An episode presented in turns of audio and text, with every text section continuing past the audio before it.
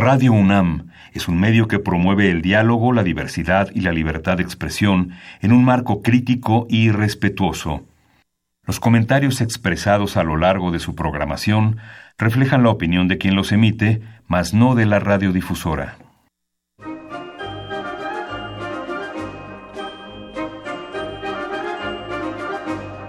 La Feria Internacional del Libro del Palacio de Minería y la Facultad de Ingeniería de la UNAM presentan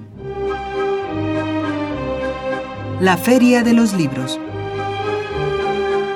Un acercamiento a la lectura.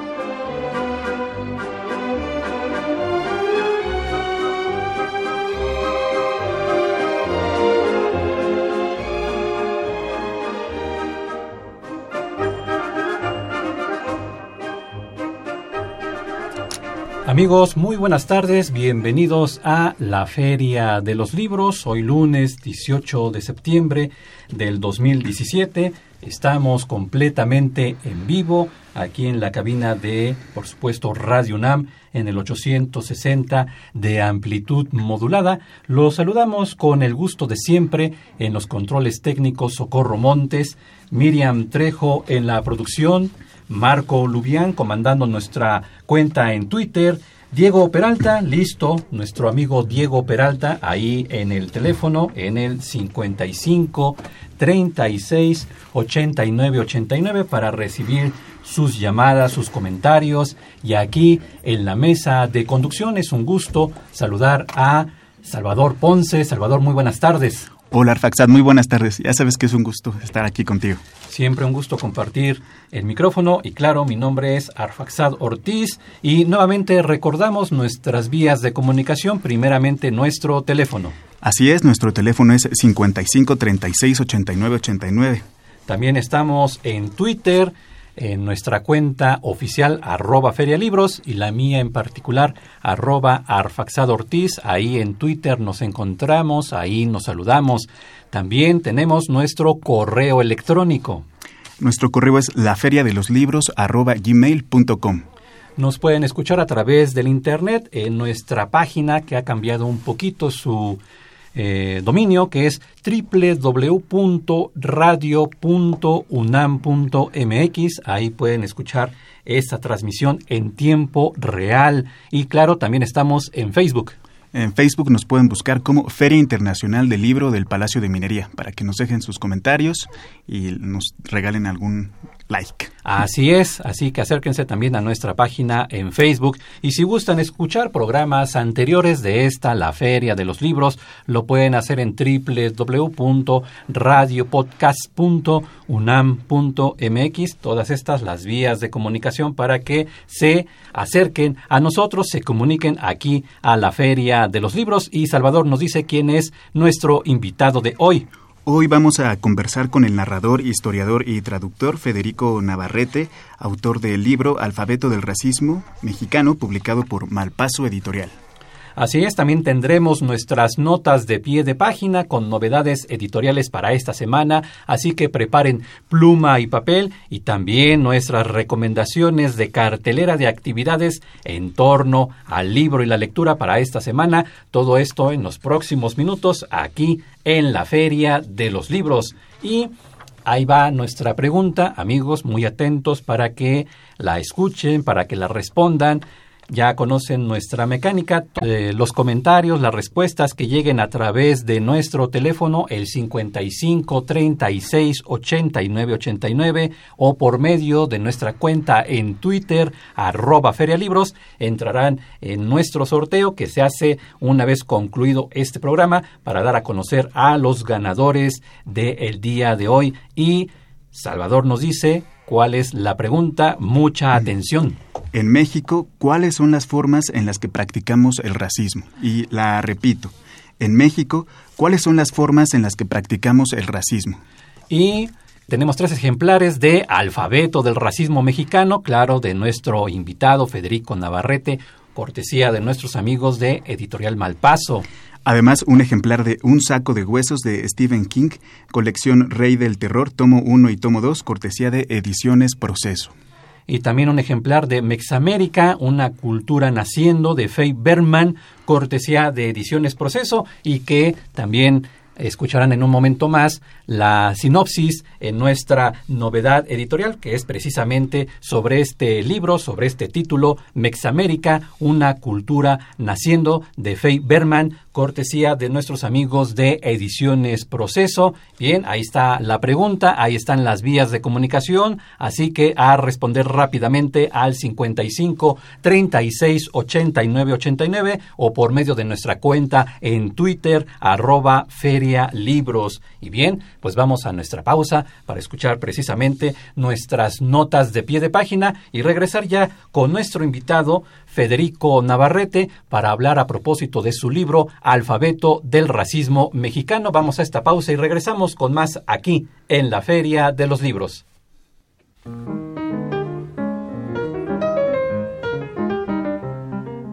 Notas de pie de página.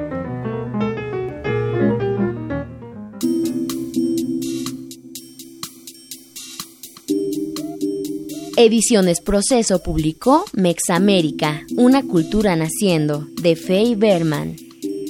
Al adoptar el término Mexamérica en este manuscrito, no se trata de someterse al imperialismo yanqui que se apropió del nombre de todo un continente, América, para referirse a la tierra gringa.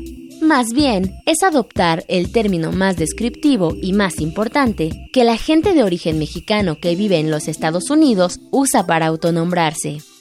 Los mexamericanos parecen ser invisibles en la periferia de la cultura estadounidense y en la periferia de la cultura mexicana. Este libro busca iluminar esa periferia. Mexamérica es un libro oportuno, lleno de información, de gran utilidad para entender la complejidad y la diversidad de la presencia mexicana en Estados Unidos. Mexamérica, una cultura naciendo, de Faye Berman.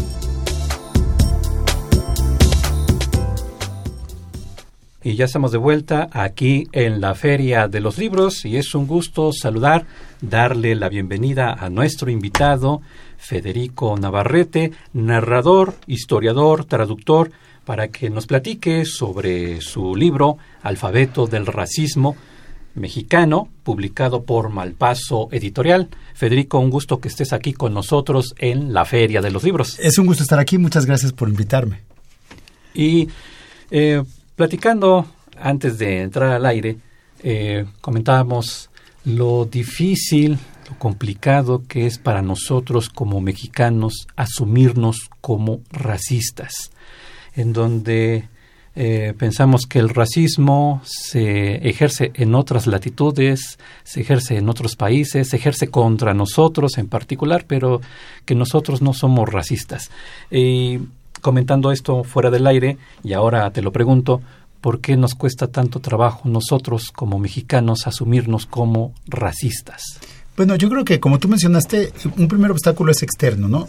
Nos comparamos con países como Estados Unidos, sobre todo, que es nuestro vecino del norte y que es tan importante en todo nuestro imaginario nacionalista, y ahí el racismo es algo público, ha habido leyes racistas, ha habido un régimen discriminatorio contra las personas de origen africano que primero fueron esclavizadas y luego discriminadas hasta hace 50 años y que hoy parece revivir con las actitudes del gobierno racista en la actualidad en Estados Unidos. Y entonces, pues parece que comparado con eso, México no es tan racista, ¿no? Porque aquí el racismo es más bien privado y social que público. Ese sería el primer punto. El segundo punto es que pensamos que no podemos ser racistas porque todos somos de la misma raza. Y es un argumento que he oído. Hay quien dice, ¿cómo vamos a ser racistas si aquí no hay negros? Y en realidad en México sí hay muchas personas de origen africano. Y ya la misma idea de que el racismo es culpa de los negros, pues ya, ya es una idea racista. Y, y, solemos decir, no podemos ser racistas porque somos todos mestizos. Pero el problema es que al decir que somos mestizos, estamos definiéndonos racialmente como la raza mestiza y eso ya implica racismo. E implica que hay quienes no son mestizos y que por lo tanto no son mexicanos como los o no son tan mexicanos como podrían ser los indígenas como son los propias gentes de origen africano los afromexicanos o los negros como podrían ser los chinos que han sido víctimas de discriminación y racismo como podrían ser los judíos y una larguísima lista de grupos que no entran supuestamente en la idea del mestizaje. Entonces realmente es una negación de la decir que no somos racistas es negar que nuestra propia definición de quiénes somos como mestizos es racial y por lo tanto tiene siempre el peligro de ser racista. Claro. Salvador. A veces solemos pensar también que el racismo es como un fenómeno general que se repite en diferentes épocas, en diferentes pueblos, pero que menos común es que pensemos que hay tipos de racismo muy particulares como el que tenemos en México. Eh, tú hablas y el título del libro así lo deja ver de no del alfabeto del racismo en México, sino del alfabeto del racismo mexicano. Es decir, que hay un racismo con sello mexicano y cuáles son esas particularidades que caracterizan este racismo. Bueno, creo que en efecto sí, nuestro racismo es, es muy nacional y es muy a la mexicana. Muy a la mexicana, ¿no? En ese sentido, digo, podríamos estar orgullosos si, si fuera algo de que estar orgulloso, pero para nada, ¿no? Claro. El, este, pues yo creo que las, una característica es justamente el, este carácter privado que tiene el racismo mexicano. Ha sido una expresión que, que cuando la, la menciono todo el mundo sonríe, en donde quiera que la mencione en este país, la, la, la idea de mejorar la raza, que es una idea que tenemos desde hace 500 años en México, desde que llegaron los españoles y conquistaron a los que luego llamaron indios y trajeron a los africanos como esclavos, la idea de que los que están hasta arriba de la escala social son los blancos, son los europeos, y que mejorar la raza es hacernos más blancos, más güeritos, para ascender socialmente, esa es una idea que está ya tan acendrada que, por ejemplo, está detrás de la idea de, nos identificamos a las personas más blancas como más bonitas, identificamos ser blanco con tener prestigio social, con ser más respetable, eh, identificamos ser blanco con, con ser más exitoso, con pues con, con, en general ocupar una posición social superior, con ser aspiracional, como dirían los publicistas ahora, es, ese es un sello muy particular del racismo mexicano y latinoamericano. Eh, por ejemplo, en Estados Unidos hay mucho racismo, pero las personas de origen africano ven comerciales en que hay modelos de origen africano y eso les parece natural. En México, 90% de la población es morena y si vemos la televisión no aparece un solo moreno en las pantallas, más que como receptor de ayuda del gobierno, pero nunca aparece ocupando una posición social deseable. ¿no? Todos los que ocupan esas posiciones son los blancos. Ese yo diría que es un sello particular de, de nuestro racismo. Y a propósito de esta dimensión histórica del racismo, hay un documental en una plataforma muy conocida de series y películas que se llama Enmienda 13 y hay una frase que resume el argumento del documental que es en Estados Unidos la esclavitud no se crea ni se destruye, solo se transforma. ¿Qué tanto aplica esta tesis al caso del racismo en, México? Es decir, ¿hasta qué grado el racismo contemporáneo es como la subsunción de una serie de fenómenos con profundas raíces históricas pero reeditadas en nuestro contexto actual? Me parece una, una idea muy, muy buena realmente. Yo creo que sí, nuestro racismo podemos decir que tiene 500 años porque viene de la conquista y de la establección del régimen colonial que hacía estas distinciones de las personas por su origen, pero también hay un racismo del siglo XIX que tiene que ver con la idea del mestizaje, de la ciudadanía universal, pero para ser ciudadano tenías que hablar español y se excluyó a las lenguas indígenas. Y hay un racismo muy contemporáneo, muy moderno, que es el de la televisión y el de la publicidad, que es un racismo pues, que es tan es tan viejo como la televisión, o sea, no puede ser anterior a él, pero que reedita estas formas anteriores de racismo y las hace más visibles, las, les da un nuevo impulso tecnológico, por así decirlo. Entonces, sí, en efecto, parece que cada, en cada etapa vamos re, eh, reeditando las formas de racismo. Yo creo que el neoliberalismo con la terrible desigualdad que ha traído a México en los últimos 30 años, también ha venido a, reforzar el racismo. Cada vez más las diferencias que, dividen a la sociedad mexicana son, son de clases, son de, de, de, ingreso, de desigualdad económica, pero también son cada vez más de color de piel, de aspecto físico. Y entonces, esta, mientras más desigual se hace nuestra sociedad en el siglo XXI, más racista se vuelve también. Entonces yo diría que estas son nuevas formas del racismo del siglo XXI. Y también leyendo y revisando tu libro, eh, uno pensaría que el condenar a las personas como racistas o señalarlas como racistas sería como una especie de solución al problema. Pero tú nos dices que no es así. Es decir, si yo me vuelvo, digamos, una persona inquisitoria señalando que tal o cual persona es racista, lo que estoy haciendo es de alguna manera también practicar un racismo en ese sentido. Entonces, claro, solucionar una cuestión que ya tiene más de 500 años, ¿cómo es que nosotros en este momento pudiéramos de alguna manera empezar a caminar para revertir esta cuestión del racismo a la mexicana? ¿Se puede? ¿Podemos hacerlo? ¿Es una tarea descomunal? ¿Mejor ni le entramos? ¿Cómo lo ves?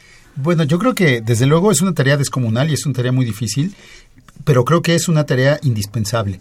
Yo no creo que México pueda resolver sus problemas de desigualdad económica de los que hablaba eh, ahora, tampoco pueda resolver sus problemas de violencia criminal y de violencia por parte del Estado, que la mayor parte de esas víctimas son personas de piel más oscura y con ciertas características culturales, indígenas, campesinos, gente con menos educación. Eh, no creo que podamos resolver nuestros problemas de falta de democracia si no combatimos el racismo.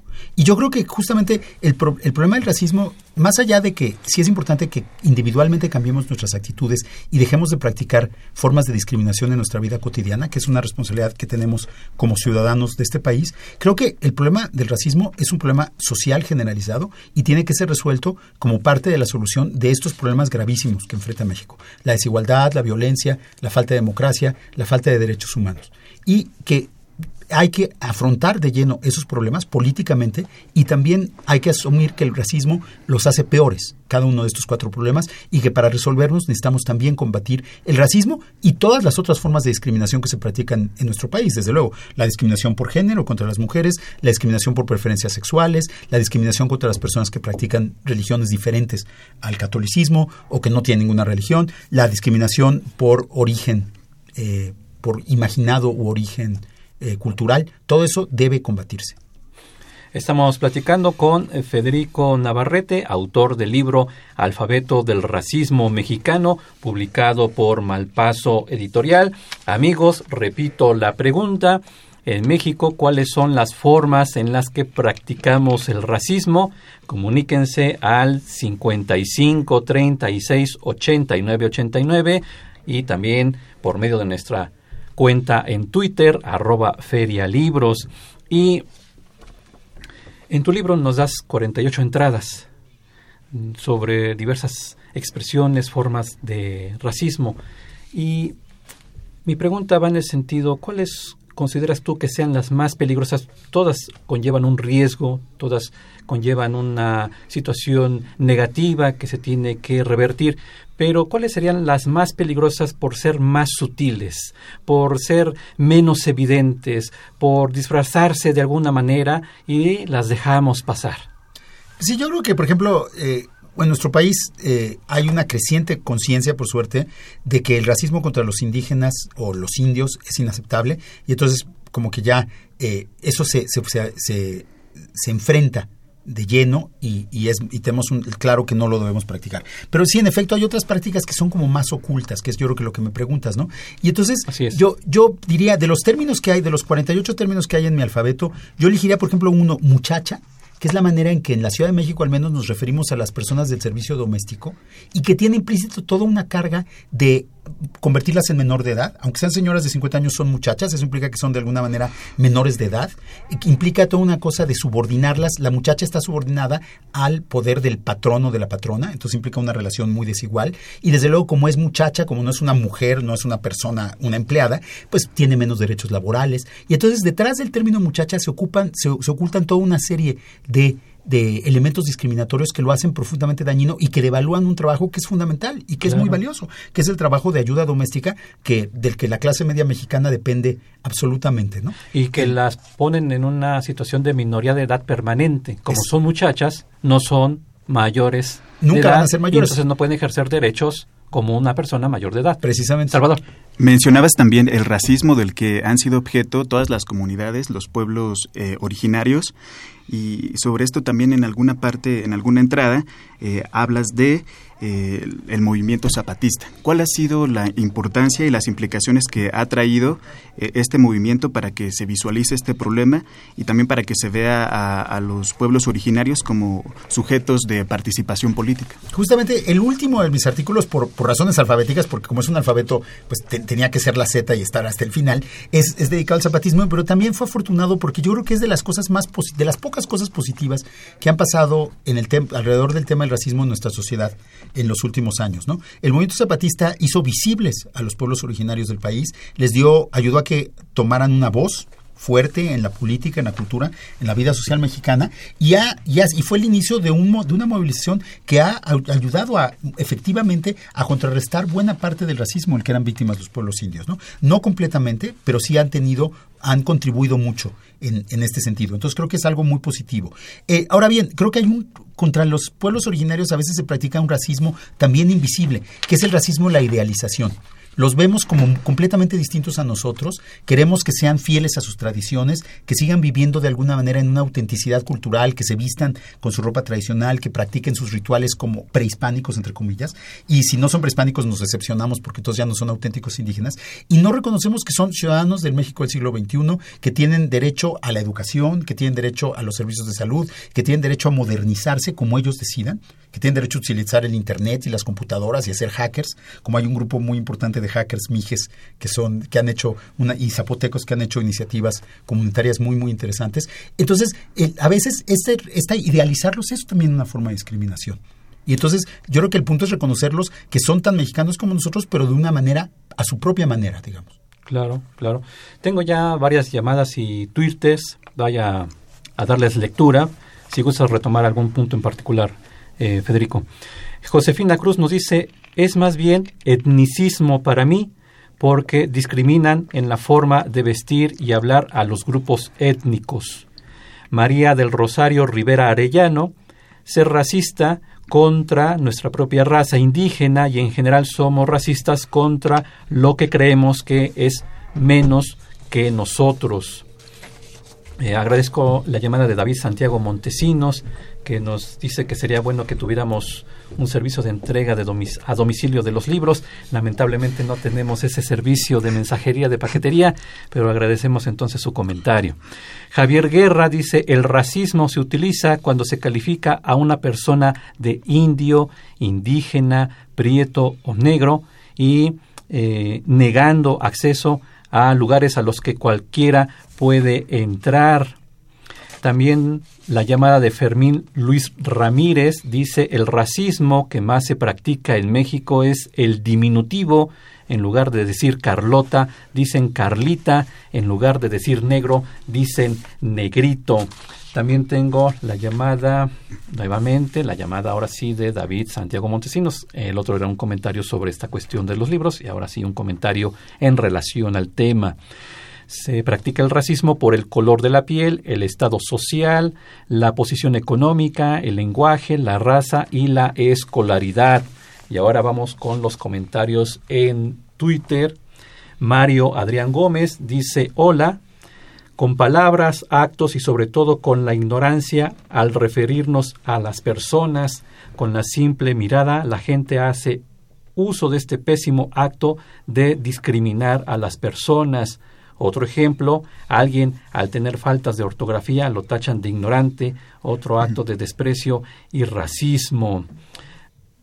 Nuestro amigo Jorge dice el desprecio a lo indígena, que es generalizado y antiquísimo, una herencia colonial que sigue permeando a la sociedad lamentablemente. Ángel Cruz, principalmente se manifiesta el racismo en México por el color de piel y el nivel socioeconómico, aunque se extiende a diferencia hasta en hasta en la forma de pensar, en lo que nos dice nuestro amigo Ángel Cruz. Nuevamente, Mario Adrián Gómez, en las películas de la época de oro del cine mexicano, desde mi punto de ver, eran sumamente racistas, imponiendo al indígena como ignorante y al educado como persona ampliamente superior a él. La película de título Janitzio es un claro ejemplo. En María Candelaria, el mismo indígena era racista hacia el mismo indígena y campesino. También Beatriz, que nos pregunta que cuál es el horario de la transmisión de este programa, pues ahorita estamos en vivo y si gusta escucharlo en podcast, lo puede hacer en www.radiopodcast.unam.mx. Algunos comentarios, Federico, de nuestros radioescuchas, de nuestros amigos en Twitter. Claro que sí, yo creo que los, los radioescuchas señalan un punto que también es clave y que ha sido tema de discusión cuando hablamos de racismo en México, que es que el racismo en México y de hecho en todo el mundo nunca o rara vez viene químicamente puro, ¿no? Sea, puede ser que haya una discriminación puramente racial, pero en el caso de México, el color de la piel, discriminamos a las personas por su color de piel, pero eso solemos asociarlo también con, con, su, con su condición socioeconómica, porque existe esta práctica desde el siglo XVI de que, esta idea de que las personas con piel más blanca ocupan posiciones superiores y las personas más morenas deben ocupar posiciones más bajas en la escala social, y entonces el, racismo se mezcla con el clasismo, se combinan de una manera eh, complicada. El, es imposible distinguir en la práctica qué es racismo y qué es clasismo así de una manera eh, completamente eh, tajante, porque justamente eh, siempre la discriminación va combinada en los dos sentidos. El término naco es clasista fundamentalmente, pero también tiene una connotación racial muy fuerte, aunque se aplique a personas que en teoría no sean de origen indígenas, ¿no? El, y lo mismo el término güero suele implicar una, tener un color de piel más blanco, pero en general tener una posición socioeconómica más elevada, ¿no? No es discriminatorio, sino más bien es una especie de halago, aunque también puede tener ciertas connotaciones negativas. Y que en los mercados públicos de repente todos somos güeros, todos somos güeras, pásele güerita, pásele güerito, y es, digamos, eh, si quisiéramos ser eh, aspiracionales rápidamente, pues me meto a un mercado y ahí todos los marchantes le dicen güerito o güerita al que va a comprar en ese ánimo de ganarme al cliente porque, ah, qué bien que me dijo güerito y entonces me siento mucho porque, mejor. Porque además, como tú dices, el güerito es el que se le atribuye que tiene cierta posesión económica, que tiene recursos para ser un potencial cliente, ¿no? Exactamente. Entonces ya el hecho de, de ser cliente lo hace uno blanco en relación con el vendedor, el marchante, que es, en teoría está en una posición diferente. ¿no? Entonces, es por eso casi todos los términos de clase de México también tienen esta dimensión de raza. Y casi todos los términos de raza también tienen esta dimensión de clase. En la práctica no tiene sentido separar las cosas porque operan juntas. Y cuando vemos, por ejemplo, el estudio reciente que acaba de el INEGI sobre la movilidad social de las familias mexicanas, nos demuestra que en efecto la, la gente de piel más oscura en general ocupa posiciones sociales más bajas y la gente de piel más blanca suele tener una posición más privilegiada. No es una regla absoluta, pero es suficientemente claro para que pues confirme lo que nosotros sabemos en nuestra vida cotidiana, esta asociación que hacemos de color de piel y posición social. Y por eso decía que el, problema es que la diferencia de aspecto físico hace natural la desigualdad vemos a la gente más pobre, más morena y asociamos pobreza con ser moreno y entonces pareciera que su culpa es muy fácil que digamos, claro, es que son ignorantes, es que son... Y, y entonces no vemos que es un problema social lo que tenemos ahí, la pobreza. Claro. Para ir cerrando nuestra entrevista, Federico, ¿dónde podemos conseguir tu libro, tus redes sociales, en fin. Claro que sí. Eh, el alfabeto del racismo mexicano está en todas las librerías ahora, está a la venta en, las principales, también creo que en las principales cadenas eh, nacionales y él también se puede conseguir como ebook en Amazon, en los diversos vendedores este, por internet de libros electrónicos. Y yo estoy en redes, Fede Navarrete es mi, cuenta de Twitter y también tengo una página en Facebook, Federico Navarrete, y ahí este, informo de mis publicaciones y de las presentaciones y actividades. Pues Federico, un gusto que hayas estado con nosotros hablando sobre esta práctica perniciosa, que esperemos también que tu alfabeto nos ayude a ser conscientes y a empezar a revertirlo, al menos en lo personal y en lo individual, para que eso también se refleje en la sociedad. Federico, un gusto. Muchas gracias. Ya nos vamos, Salvador. Así es, y recomendar el libro porque a veces hay cosas que no queremos ver y es importante que esté la crítica y la podamos ver. Claro que sí. Amigos, entonces acérquense a Alfabeto del Racismo Mexicano de Federico Navarrete, publicado este libro por nuestros amigos de Malpaso Editorial. Los dejaremos con nuestra cartelera y a nombre de Leslie Terrones, Miriam Trejo, Marco Lubián, Araceli Madrigal, Diego Peralta, Don Humberto Sánchez Castrejón y del mío propio, Arfaxado Ortiz, les agradecemos su sintonía y tenemos una cita el próximo lunes aquí en la Feria de los Libros, 2 de la tarde, Radio UNAM en el 860 de amplitud modulada y mientras tanto recuerden que leer es estar vivo. Para aquellos que son seguidores de la obra de Luis Cardosa y Aragón, se llevará a cabo una charla sobre sus múltiples facetas del poeta, ensayista y diplomático guatemalteco. La cita es el próximo miércoles 20 de septiembre a las 19 horas en la sala Adamo Boari del Palacio de Bellas Artes. La entrada es libre. Se realizará un recital poético homenaje a Eulalume González de León, con la participación de Gabriela Vera.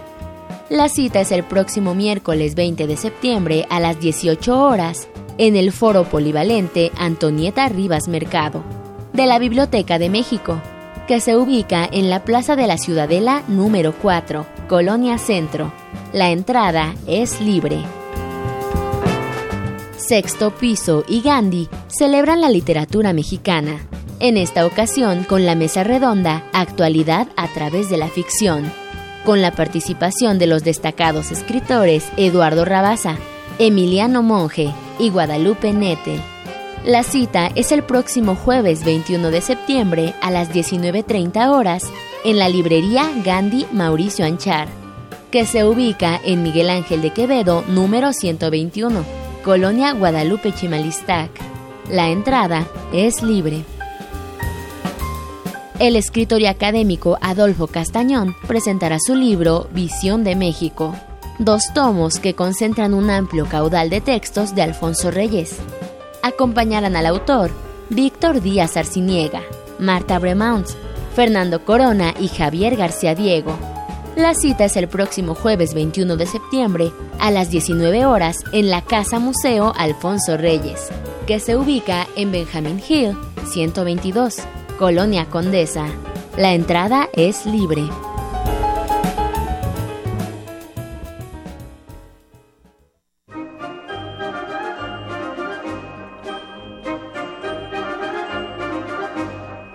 La Feria de los Libros.